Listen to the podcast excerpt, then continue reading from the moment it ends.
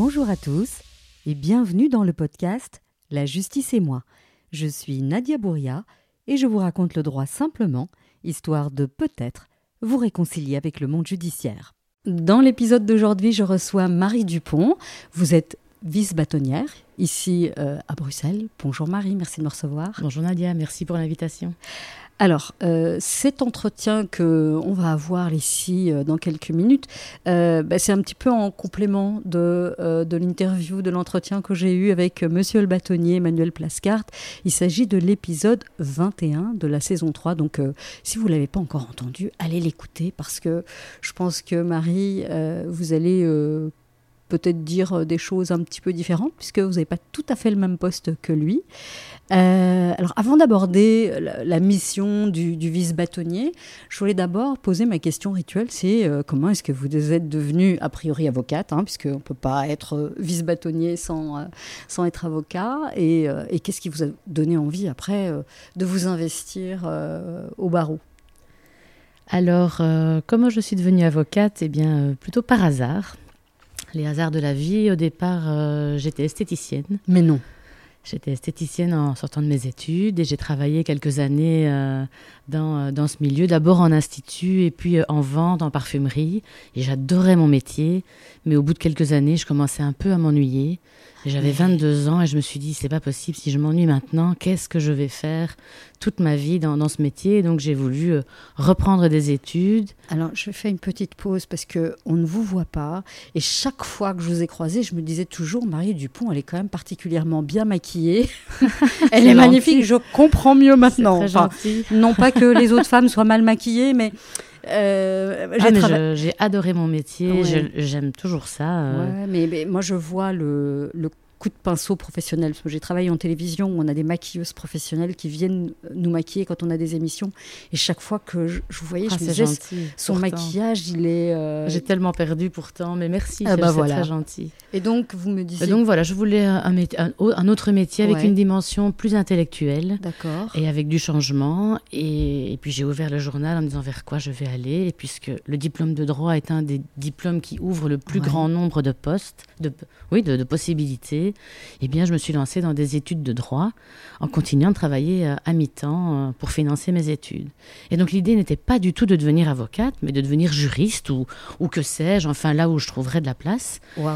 Et puis, j'ai eu, euh, en terminant mes études, j'ai eu l'occasion de faire un stage universitaire dans un cabinet d'avocats.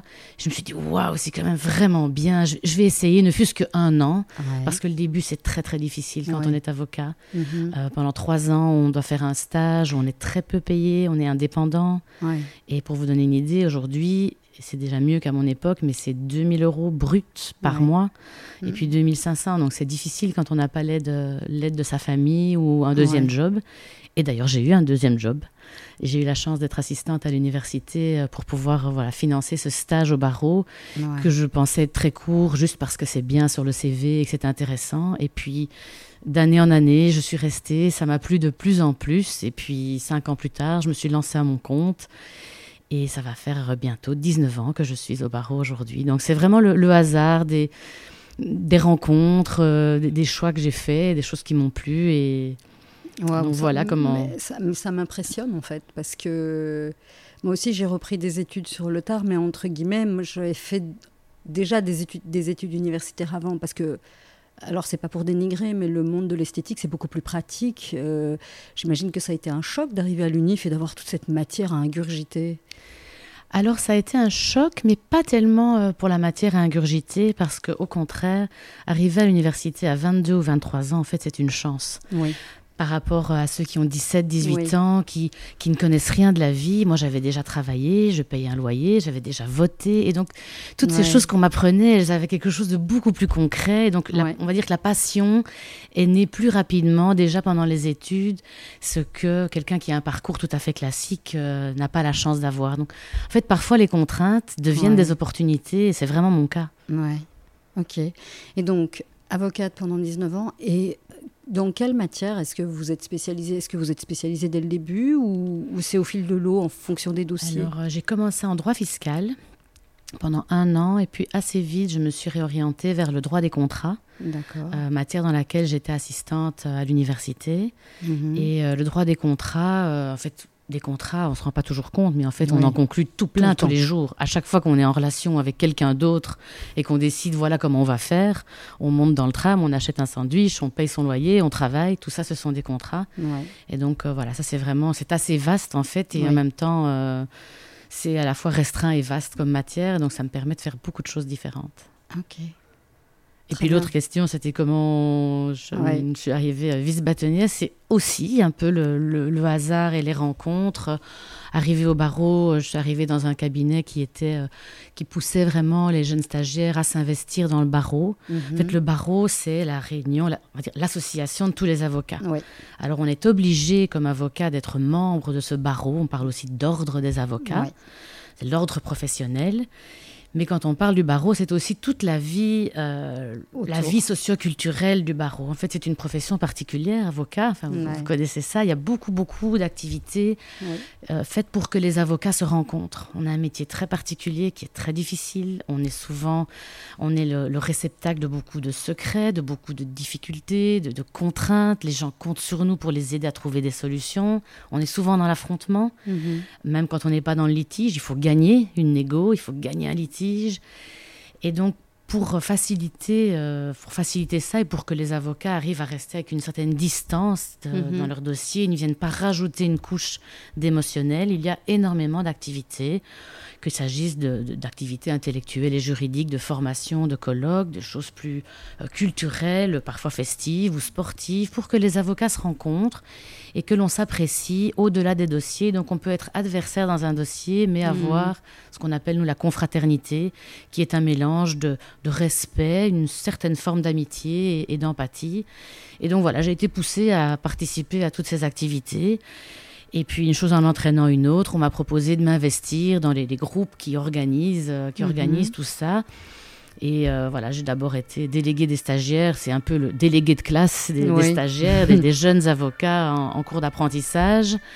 Et puis j'ai continué à m'investir dans différentes euh, associations au sein du barreau différentes commissions aussi. Et puis, mhm. euh, je me suis présentée au Conseil de l'Ordre en 2016. Alors, il faut rappeler ce que c'est le Conseil de l'Ordre pour ceux qui ne sont pas avocats. C'est vrai, pardon. le Conseil de l'Ordre, en réalité, donc c'est un, c'est un, un, groupe élu, de personnes élues. Il y a 17 personnes euh, au barreau de Bruxelles pour les 5000 avocats francophones.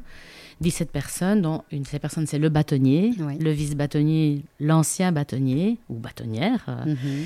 et 14 personnes. Alors, c'est un mélange un peu hybride entre un conseil d'administration et un Sénat.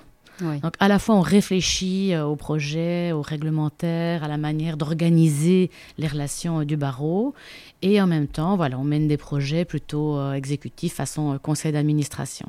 Mhm. Et donc moi j'ai eu cette expérience au conseil de l'ordre il y a quatre ans maintenant puisque je suis sortie en 2019 qui m'a vraiment bien plu. en sortant de là, je m'étais dit que c'était fini, je m'étais investi suffisamment et que j'allais me concentrer euh, sur euh, d'autres projets.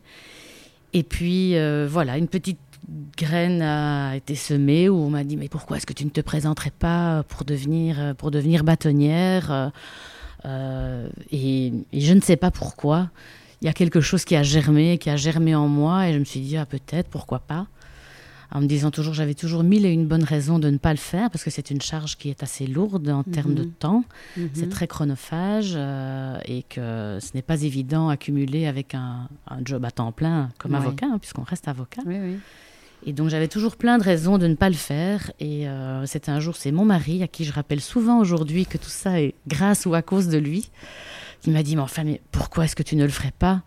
Et fais-le maintenant, on n'attend pas d'avoir 60 euh, ou 65 ans pour te lancer là-dedans. Tu es jeune, tu as l'énergie, tu ferais ça très bien. Vas-y maintenant. Et donc je me suis lancée et puis, puis voilà, j'ai eu la chance d'être, d'avoir la confiance de mes consoeurs et mes confrères qui m'ont élu pour ça l'année dernière. Oui, donc il faut, il faut expliquer, hein. donc c'est une élection et donc tous les avocats, on est convoqués, donc soit on mhm. vote en ligne, soit on, se déplace. Et donc on, on renouvelle euh, euh, bah, toute l'équipe dont vous parliez tout à l'heure. Et donc, dans cette équipe, il y a le bâtonnier et le vice-bâtonnier qui est. On va vulgariser, on va dire que le bâtonnier, c'est euh, le chef de tous les avocats et le, vice-bâtonnier, c'est son bras droit. et qui sera le futur chef. Voilà. En fait, ce n'est pas comme le président des États-Unis avec son vice-président. Le vice-bâtonnier a des fonctions propres. Il s'occupe des jeunes avocats, des stagiaires et de leurs maîtres de stage. Ils sont 1000 à Bruxelles. Et 1000 euh, stagiaires et donc 1000 maîtres de stage.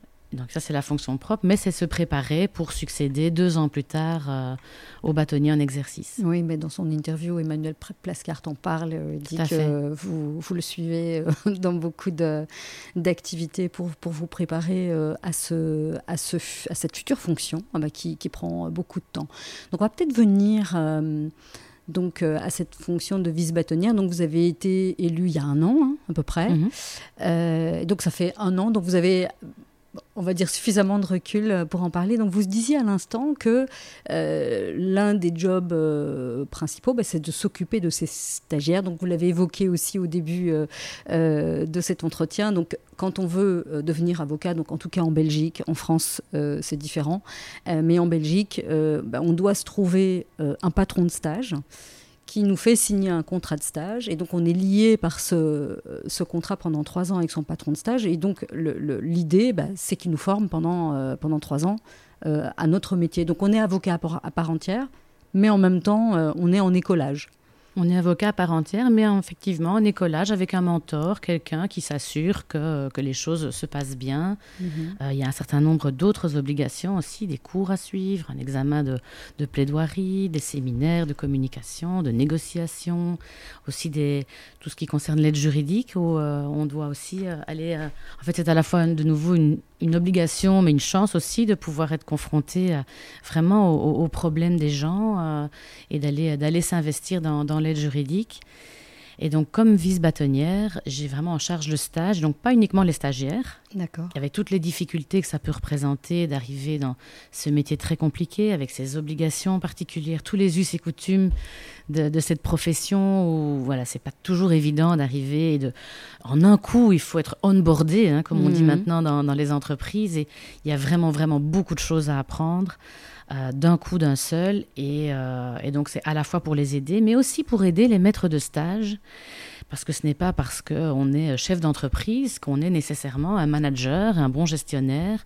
Ça s'apprend aussi. C'est pas toujours évident d'apprendre mhm. à, donner du feedback positif, mhm. à suivre, euh, voilà, suivre la formation de cet avocat stagiaire avec cette particularité qu'il est tout à fait avocat mais pas encore un avocat de plein exercice non plus. Et donc, il y a une relation qui n'est pas évidente, une relation entre indépendants, donc il n'y a pas ce lien de subordination qui peut parfois faciliter le mentorat. Ici, euh, c'est trouver le juste milieu entre euh, une certaine autorité sans subordination. Euh, c'est pas, pas toujours euh, évident, surtout qu'aujourd'hui, mais il n'y a pas que chez les avocats, il y a quand même un, un, choc entre deux générations, avec les, la nouvelle génération qui, qui, dit stop, stop à la manière dont on a fonctionné pendant très longtemps, avec le mhm. travail, travail, travail. Et l'ancienne génération dont nous faisons partie, euh, qui se dit mais comment ça, pas travail, travail, travail, parce qu'on n'a pas toujours, euh, voilà, c'est aussi un peu nouveau pour nous, et donc il y a pas mal de choses à faire pour trouver aussi comment répondre en fait à euh, aux exigences des clients, à la rigueur de ce métier, la disponibilité que le métier d'avocat demande, tout en étant respectueux bah, de chacun et des avocats, avec le, droit à la déconnexion, le droit à ne pas penser au travail tout le temps, à pouvoir se décharger aussi de la, charge émotionnelle des dossiers. Mm-hmm. Et donc voilà, c'est aussi de travailler à tout cet équilibre. Alors c'est hyper intéressant, mais comment vous faites dans la pratique pour les accompagner, parce que c'est tout des challenges euh, hyper compliqués. Vous, vous, avez très justement expliqué bah, cette difficulté quand on est stagiaire, quand on est au service d'un patron. Bah, d'ailleurs, on les appelle le patron de stage, donc ça c'est un héritage du passé. Euh, il n'y a pas ce lien de subordination, bah, oui, mais en réalité quand même un petit peu, parce que c'est quand même lui qui, qui nous qui a le savoir qui a le savoir et qui doit nous le transmettre, qui est parfois lui-même le nez dans le guidon. Donc qu'est-ce que vous pouvez leur apporter de façon euh, pratique pour que voilà pour mettre de, l'huile dans les rouages on va dire alors euh, ce que j'espère apporter en tout cas la première chose c'est d'être à l'écoute mhm.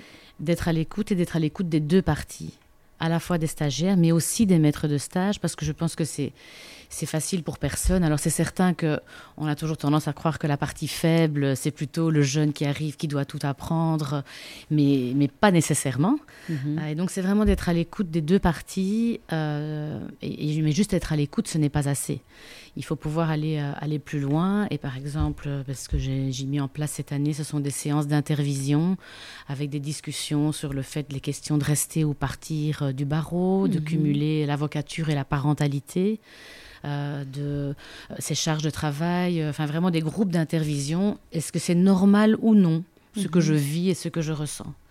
Mais on a fait aussi, j'ai aussi mis en place des, rencontres avec les maîtres de stage, avec le, bâtonnier Plascart, où on a aussi entendu les questions qu'ils se posent et ils sont vraiment demandeurs d'avoir des outils, mhm. des outils de management, des outils de, gestion et comment faire pour, euh, pour être vraiment dans une relation qui est à la fois une relation de confiance, tout en étant dans une relation de mentorat aussi. Et, euh, et, donc voilà, ce sont des petites choses parce que on dit souvent que le, bâtonnier, c'est le chef des avocats. En fait, on est le chef de rien du tout, ni comme bâtonnier, ni comme vice-bâtonnier. Euh, on est simplement là parce qu'on a la chance d'avoir la confiance euh, du barreau et on essaie de mener des projets en espérant être dans le bon et être suivi. Mais donc voilà, je pense d'être à l'écoute des préoccupations, d'essayer d'y répondre du mieux qu'on peut, avec, euh, avec humilité, mais détermination. Moi, voilà, ce sont des petites choses.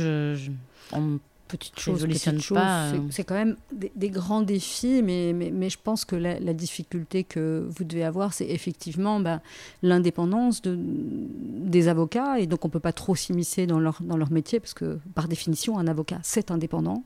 Donc quand on vient euh, mettre son nez euh, dans leurs affaires, il y a tout de suite une levée de mmh. bouclier, et puis en même temps, effectivement, on n'a jamais été formé à l'école de droit au management on ne sait pas manager. Alors, il y en a certains, ils l'ont de manière innée, et puis il y en a d'autres, il faut, bah, il faut qu'ils apprennent.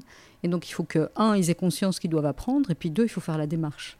Il y a encore des outils voilà, qui sont en préparation et qui vont être mis en place, qu'il s'agisse de, de mini-cours de management qui vont être faits en, visio et qui vont être proposés à tous les avocats. Il y a pas mal de choses qui sont euh, en préparation pour, euh, pour l'an prochain. Alors le souci, c'est qu'effectivement, on n'est pas manager parce qu'on parce qu'on a été à l'université ou qu'on est chef d'entreprise. Le souci, c'est ceux qui ne savent pas, qui ne sont pas des managers. Oui, oui, mais c'est ceux-là qu'il faut arriver à toucher. Après, je pense qu'il faut proposer, inspirer, donner envie, et puis euh, espérer que ça fonctionne. Ouais. Vous avez évoqué tout à l'heure aussi le, le, le, public, les justiciables. Vous, vous, vous, y pensez aussi parce que euh, alors la vocation de ce podcast, bah, c'est justement bah, de rapprocher le monde de la justice euh, des, des, de la population, puisque c'est un monde qui, qui, paraît tellement opaque, dont on ne comprend pas euh, trop le, le mode de fonctionnement. Est-ce que c'est quelque chose auquel vous réfléchissez? Oui, bien sûr. Ça n'a pas de sens de penser aux avocats sans penser euh, aux justiciables, aux, magistrats d'ailleurs, oui, euh, au monde de la justice. Mhm. Et, euh, et c'est vrai que c'est... On a l'air d'être un peu dans un monde à part, on nous voit comme dans une tour d'ivoire, alors qu'en réalité, on ne l'est pas du tout. Les avocats sont à l'image de la société. Mhm. Il y a des, des, jeunes, des moins jeunes, il y a de toutes les couches sociales, de toutes les, de toutes les couleurs, de tous les genres. Mhm. mais c'est vrai que se rapprocher, se rapprocher des gens en ayant un, langage plus, euh, plus compréhensible. Euh, alors c'est vrai, par exemple, moi quand je vais chez mon garagiste, je ne comprends rien à ce qu'il me dit. Quand je vais chez mon médecin, je ne comprends rien non plus à ce qu'il me dit. Je, je fais confiance. Mais donc il y a deux choses. on, doit soit comprendre ce qu'on nous dit ou avoir confiance. Et je pense que c'est les deux choses que, sur lesquelles il faut travailler mm-hmm. en tant qu'avocat. C'est vraiment avoir un lien de confiance. Je pense que nous avons la confiance. Mais malheureusement, il y a certains éléments parfois dans nos rangs qui n'ont pas été dignes de confiance et qui donnent un impact, mhm. euh, qui ont un impact profond et, pérenne en fait sur l'image de la profession. Mhm. Et donc il faut travailler à cette confiance et, euh, montrer euh, tout ce qu'il y a de bien, tout ce qu'il y a de bien chez les avocats, à quoi on sert. on n'est pas là uniquement pour résoudre les problèmes, on est là aussi pour les anticiper. Oui C'est important. Et ça. donc il faut travailler sur cette confiance avec la particularité que nous avons une profession où souvent euh, les gens nous consultent dans un cas de litige. Et donc il y a au moins un des deux avocats qui n'est pas aimé puisqu'on n'aime jamais l'avocat de l'autre. Ouais. Et donc contrairement à des professions comme par exemple les notaires, bah, on est toujours content de son notaire, mais en fait on est content de son avocat. Le problème c'est qu'il y a un autre qui Ouais. est pas bien. Et donc il faut être conscient aussi du fait que l'image de la profession sera toujours aussi teintée de cette euh, euh, confrontation, de cette opposition entre, entre deux, deux points de vue et deux parties. Mais nous devons y travailler. Et aussi sur l'aspect euh, compréhension, d'être beaucoup plus euh, intelligible. Et en fait, je crois qu'il faut être juste plus simple. Oui. Plus, plus simple dans le rapport qu'on a avec, euh, que ce soit en tant qu'avocat avec nos clients ou en tant qu'ordre avec, euh, avec les justiciables. C'est vraiment essentiel. Mhm. D'ailleurs, nous avons un, un rôle euh, qui nous est confié par la loi d'être des acteurs de l'accès, l'accès au droit et l'accès à la justice. Et euh, c'est pas possible. On ne peut pas être un passeur. C'est ça l'accès. On ne peut pas Mhm. être un passeur, un, un- un transmetteur si on n'est pas euh, compréhensible et si on n'est pas euh, simple. C'est vraiment simple aussi dans la démarche, avec l'humilité qu'il faut avoir dans cette démarche. Et donc voilà, je crois que ce sont les deux axes importants, euh, en tout cas à ce stade-ci, c'est voilà, c'est comme ça que je, je vois les choses. Certainement que ça va encore se nourrir. J'ai encore un an de préparation avant de, de devenir bâtonnière et ça se nourrira de réflexion avec d'autres. Mhm.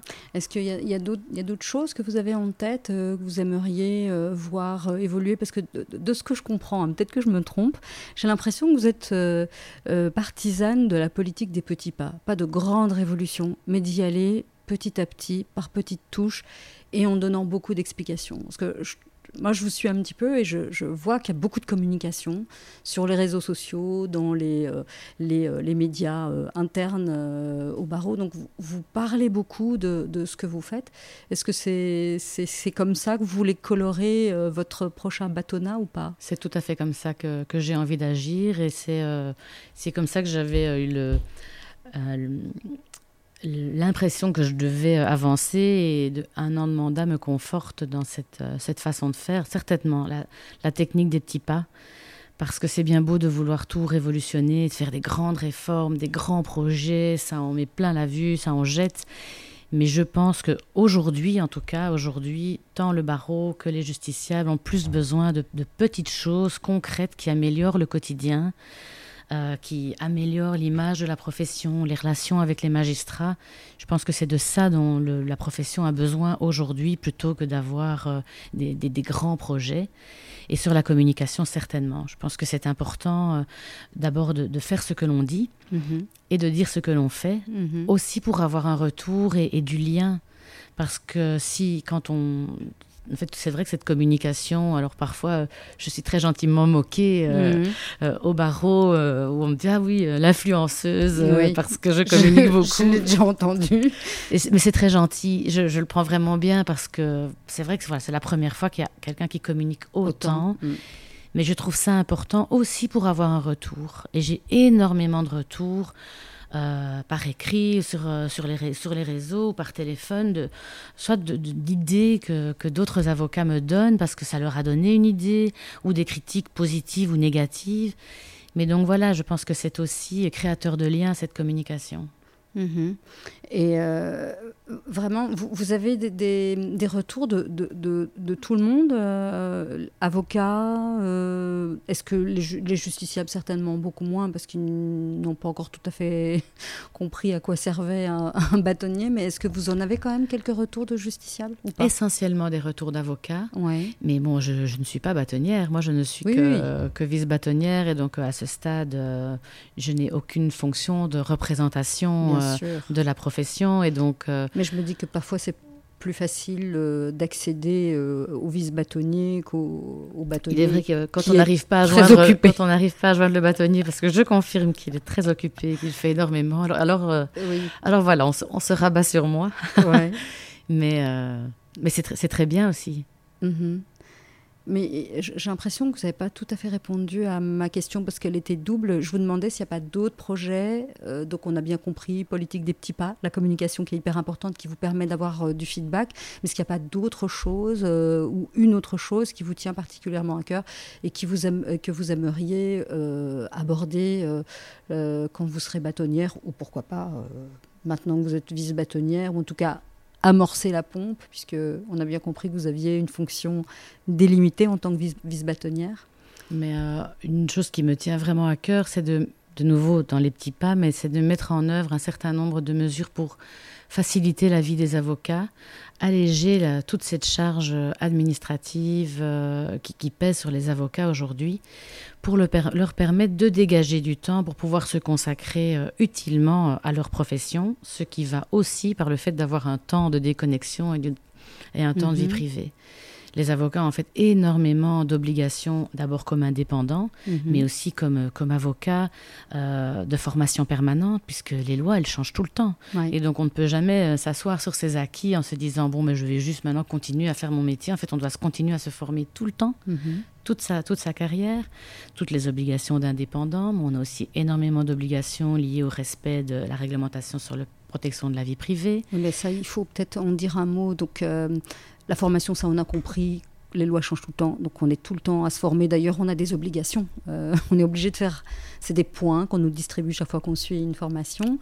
Les obligations en tant qu'indépendant, bah, comme tous les, commerçants, les chefs d'entreprise, eh bien, euh, il faut faire des déclarations TVA. Enfin voilà, il faut être conforme à la loi, les, impôts, les versements anticipés, voilà, à tout ce qui n'importe quel indépendant euh, doit, euh, va avoir comme obligation. Tout ce qui est protection de la vie privée, c'est donc de s'assurer que toutes les données euh, privées que, que, nous avons, donc tout ce que les clients nous confient, mais depuis simplement leur adresse, mhm. jusqu'à des choses extrêmement sensibles. Je pense par exemple à des avocats qui font du droit pénal ou du droit bancaire ou financier. Ce sont évidemment des données très sensibles, mais toutes ces données doivent être protégées, avoir des systèmes de protection pour être sûr que ça reste bien dans l'enceinte du secret professionnel de l'avocat et que ça ne se retrouve jamais nulle part. beaucoup d'obligations qui sont à la fois administratives, mais aussi de mise en place informatiquement de protection de toutes ces mhm. données. Donc ça, c'est aussi une charge complémentaire. Et puis, il y a aussi tout ce qui est législation euh, anti-blanchiment. Oui. Hein, depuis euh, déjà euh, quelques, quelques, années. maintenant, euh, les avocats, comme d'autres professions, sont tenus de s'assurer que les opérations auxquelles ils participent, qu'il s'agisse de, de, conseil ou de défense dans un litige, ne participent pas de près ou de loin à du blanchiment d'argent. Alors, quand mhm. on voit la définition de ce que c'est que le blanchiment d'argent, qui est extrêmement large, je pense que la définition fait une page complète. Mhm. Et donc c'est aussi énormément d'obligations pour les avocats, avec cette difficulté que on est quelqu'un de confiance, les gens viennent se confier à nous et on doit être un peu un investigateur, de leur poser des questions. Euh, c'est très très délicat. C'est inconfortable quand euh, vous avez un client qui vous dit Ah, maître, est-ce que je peux pas faire transiter euh, les 30 000 euros par votre compte pour mon opération d'achat immobilier? Bah non. Exactement. C'est délicat parce qu'on aimerait simplement pouvoir simplement le déconseiller en toute confiance, mais la loi nous oblige à aller plus loin. Et donc, trouver ce juste milieu, c'est aussi beaucoup de, de temps et d'énergie. Comment je vais mettre mhm. tout ça en place Et alors, lorsqu'on est un avocat qui pratique l'aide juridique, oui. Et ça, c'est en fait, c'est de plus en plus euh, de personnes qui sont bénéficiaires de l'aide juridique, puisque grosso modo, jusque 2500 euros par mois imposables, ça dépend des situations euh, euh on, on, peut donner ça comme ordre d'idée. On peut bénéficier d'un avocat qui ne va pas être payé par le justiciable, mais qui va être payé par l'État. Si ce n'est que comme c'est sur des deniers publics, l'État demande aux avocats d'être des vérificateurs et des inspecteurs de la situation financière de leurs clients. Et donc on a quelqu'un qui arrive avec plein de problèmes, qui, voudrait bien qu'on l'aide à trouver une solution. Et avant de pouvoir faire ça, eh bien, il faut passer un temps certain à demander à ces personnes, ah, est-ce que vous avez tel et tel et tel document? Euh, Parce que je dois vérifier d'abord si vous êtes bien dans les conditions pour avoir un avocat payé par l'aide juridique. Et donc tout ça accumulé, c'est vraiment très très lourd. Et donc ça réduit de plus en plus le temps qu'un avocat peut consacrer à ses clients. Et donc à sa profession et donc à son activité économique. Oui. Donc à la fois c'est pas bon parce que ça met une pression sur les avocats qui fait que voilà, économiquement c'est pas toujours évident. Mais c'est stressant en fait. C'est stressant, stressant, il y a énormément de burn-out. Oui. C'est une profession euh, où il y a beaucoup beaucoup de burn-out. Et donc, je, je, pense, je suis persuadée qu'en aidant, en, en, en trouvant des, des, des, outils ou des petites choses qui vont -hmm. permettre aux avocats de, d'avoir, de faciliter l'exécution de toutes ces obligations. Hein. Je, je, avec toute la volonté du monde, je ne vais pas euh, faire changer les législations et empêcher euh, le fait que nous devions remplir des déclarations TVA ou changer la législation anti-blanchiment. Mais des outils, des mécanismes, des choses qui permettent l'automatisation de certains contrôles, ça permettrait de libérer du temps et plus les avocats peuvent se consacrer sereinement à leur activité, en fait, mieux c'est pour, bah, pour la société entière et pour la démocratie, pour l'état de droit, d'avoir des avocats qui sont euh, sereinement, qui peuvent sereinement se consacrer euh, à leur profession. -hmm. Ça, c'est l'objectif. Et puis, on va y aller pas à pas. Oui, et donc, si on y va pas à pas, c'est que pour l'instant, vous en êtes toujours à investiguer tous ces éléments et pas encore d'idées concrètes? Les choses sont en train de se mettre en place, mais je garde ça pour, euh, pour mon bâtonnat. ok. Euh, J'avais envie d'aborder quelque chose qui n'est pas très politiquement correct euh, de nos jours. Vous allez être la première bâtonnière euh, à Bruxelles. Alors comment est-ce que vous, vous le vivez, ça, d'être la première femme? On est quand même en, en 2023. Il a fallu attendre tout ce temps pour que voilà, une femme soit, soit élue. Alors, comment je le vis euh, Avant tout, c'est un honneur. -hmm. C'est certainement vraiment un honneur. Euh, mais le fait qu'il euh, y ait une femme bâtonnière au barreau francophone de Bruxelles, oui. parce qu'en réalité, il y en a, y déjà, en a déjà, eu. Une, je pense qu'en Belgique, je, on était le dernier barreau oui. à ne pas avoir eu de femme. C'était un peu la honte, hein. je le dis tout bas. Mais donc, le problème, c'était avant. Mm. Symboliquement, ce qui n'allait pas, c'était qu'il n'y ait jamais eu de femme encore. Ouais. Et donc aujourd'hui, il y en a une. Il se fait que c'est moi et que je suis vraiment euh, très honorée euh, d'être cette première femme euh, bâtonnière. Euh, après, comment je le vis, je n'imaginais pas de le faire autrement qu'à 100%, alors je ne peux pas avoir la pression plus. Mmh. Et euh, voilà, j'espère je, juste digne de cette confiance, mais je pense que si j'étais la 15e bâtonnière du barreau de Bruxelles, je voudrais de toute façon être le faire du mieux possible. Donc ce n'est pas une pression supplémentaire. On me dit parfois que on va m'attendre au tournant. Je ne ressens pas ça. Non. Je ressens pas ça du tout. Peut-être parce que c'est le bon moment aujourd'hui, mmh. euh, que la société est tout à fait prête euh, aujourd'hui pour ça. Et en fait, il était temps. Oui. Oui, mais enfin, moi je, je suis d'accord, il était temps. Et puis il y a un autre phénomène moi, qui m'agace, euh, j'avoue, c'est que euh, quand on regarde les stagiaires, il y a énormément de, femmes, euh, de jeunes femmes, et puis au fur et à mesure que le temps passe, eh bien, elles quittent euh, l'avocature pour devenir juriste, pour devenir magistrate. Alors, ce sont des métiers tout à fait honorables, mais c'est tellement dur bah, que cette profession, euh, avec l'âge, bah, elle se masque masculinise, je ne sais pas si ça se dit. Euh, ça aussi, c'est un défi. Hein. Vous avez parlé tout à l'heure de tous ces ateliers que vous, vous montez, euh, en avocate et parentalité, mais je pense qu'il y a un, il y a un vrai sujet en fait. Il y a un vrai sujet, mais moi je suis moins, je suis plus optimiste euh, sur la question parce que c'est en, c'est en train de changer, mais il y a un effet de rattrapage. -hmm. Euh, en fait, il faut savoir qu'il n'y a que 200 ans qu'il y a des femmes euh, au barreau. 100 ans, qu'est-ce que je dis hein. Depuis 1922, il a fallu une loi pour autoriser les femmes à devenir avocates. Il y a un arrêt tristement célèbre de la Cour d'appel qui avait refusé à une étudiante en droit, la première euh, diplômée en droit de l'ULB, qui s'appelait Marie Poplin, qui a voulu s'inscrire au barreau. On lui a refusé ce droit. Elle est allée en justice. Et la Cour d'appel de Bruxelles a rendu un arrêt disant expressément que la nature des femmes et l'émotivité dont les femmes font preuve ne leur donnent pas les aptitudes nécessaires à la profession d'avocat. Donc elle n'a jamais pu être avocate parce que ça, la faiblesse inhérente à la condition de femme, enfin c'est hallucinant. Oui. Aujourd'hui c'est inaudible, à l'époque c'était normal. Il a fallu donc une loi pour autoriser les femmes euh, à entrer au barreau. La première année, il y a eu sept femmes qui sont entrées au barreau, si je ne me trompe pas dans les chiffres. Et aujourd'hui, 100 ans plus tard, 50% des avocats sont des avocates. Mm -hmm. Alors c'est pas encore 50% dans toutes les à tous les tous les niveaux, tous les, oui. tous les dans toutes les tranches d'âge. Mais il y a vraiment un effet de rattrapage. En fait, c'est vrai que dans les premières années, c'est essentiellement des femmes, c'est 65-35, ce qui correspond au nombre de femmes qui font des études universitaires. Oui parce que beaucoup de métiers manuels euh, ou les métiers de l'artisanat sont des métiers qui sont plutôt prisés par les hommes et donc s'arrêtent plus tôt dans le parcours euh, mm. scolaire avant d'arriver sur le marché du travail. Donc il n'y a rien d'anormal à ça. Et petit à petit, euh, jusqu'à 50 ans, on est à peu près à 50-50 et au-delà de 50 ans, alors à un moment la proportion s'inverse et il y a 35% de femmes, 65% d'hommes.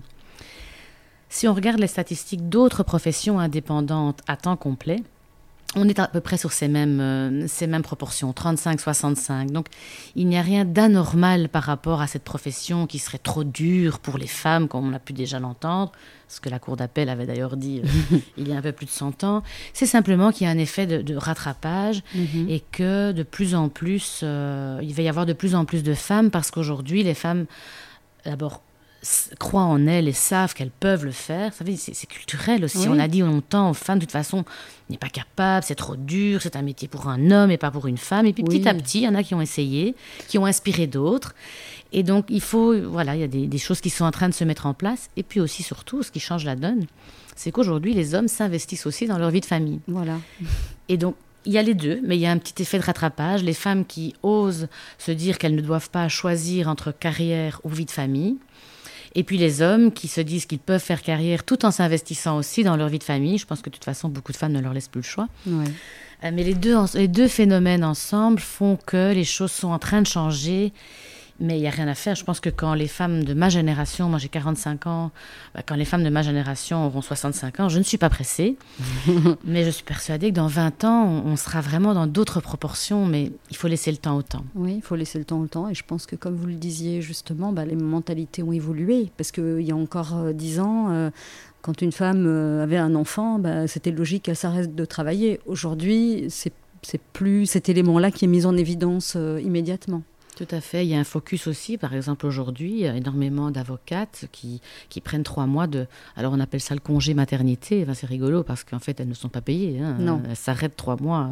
Mais il y a encore 20, 20 ou 30 ans, des avocates accouchaient une, une semaine après, reprenaient le travail qu'aujourd'hui, euh, il y a vraiment cette, cette habitude qui s'installe et de plus en plus de cabinets euh, payent euh, la rémunération à leurs collaboratrices pendant le congé de maternité. Il y a même un congé de paternité le plus souvent. Et d'ailleurs, depuis cette année, ça c'est le, le bâtonnier Plascart qui a fait changer les choses pour les stagiaires.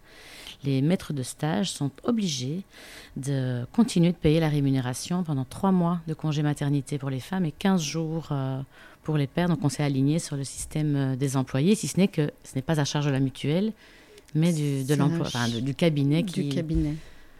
Et donc qui engage euh, ce stagiaire. Et donc voilà, les choses sont en train d'évoluer et ça, moi je suis assez, euh, enfin je suis par nature optimiste, mais je suis plutôt confiant dans le fait que les choses vont encore s'améliorer. Et puis tant mieux, c'est vraiment tant mieux. Eh ben, j'ai l'impression qu'on a balayé beaucoup de sujets qui vous tenaient à cœur. Est-ce que vous aviez autre chose à ajouter? Euh, Non, effectivement, on est, on est passé euh, par, euh, par beaucoup de choses. et donc, non, rendez-vous au prochain épisode. Merci beaucoup, Marie. Merci, Nadia. Merci d'avoir écouté cet épisode jusqu'au bout. Je vous le répéterai à chaque fois, mais c'est important pour moi de faire connaître ce podcast qui a une vocation d'information et d'éducation. Alors partagez-le autour de vous et n'hésitez pas à poser vos questions ou à suggérer un invité. Et moi je vous dis à la semaine prochaine.